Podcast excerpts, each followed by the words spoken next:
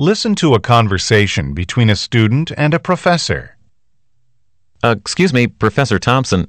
Uh, I know your office hours are tomorrow, but I was wondering if you had a few minutes free now to discuss something. Sure, John. What did you want to talk about?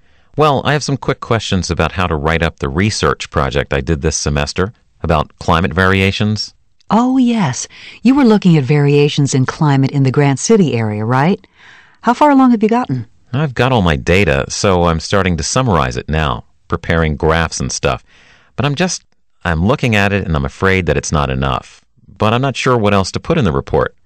I hear the same thing from every student. You know, you have to remember now that you're the expert on what you've done. So think about what you'd need to include if you were going to explain your research project to someone with general or casual knowledge about the subject, like like your parents. That's usually my rule of thumb. Would my parents understand this? Okay, I get it. I hope you can recognize by my saying that how much you do know about the subject. Right, I understand. I was wondering if I should also include the notes from the research journal you suggested I keep. Yes, definitely. You should use them to indicate what your evolution and thought was through time. So just set up, you know, what was the purpose of what you were doing to try to understand the climate variability of this area and what you did and what your approach was. Okay, so for example, I studied meteorological records.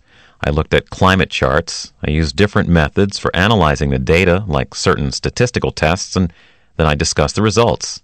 Is that what you mean? Yes, that's right. You should include all of that. The statistical tests are especially important. And also, be sure you include a good reference section where all your published and unpublished data came from, because you have a lot of unpublished climate data. Hmm. Something just came into my mind and went out the other side. that happens to me a lot, so I've come up with a pretty good memory management tool. I carry a little pad with me all the time and jot down questions or ideas that I don't want to forget. For example, I went to the doctor with my daughter and her baby son last week, and we knew we wouldn't remember everything we wanted to ask the doctor, so we actually made a list of five things we wanted answers to. A notepad is a good idea. Since I'm so busy now at the end of the semester, I'm getting pretty forgetful these days. Okay, I just remembered what I was trying to say before. Good. I was hoping you'd come up with it.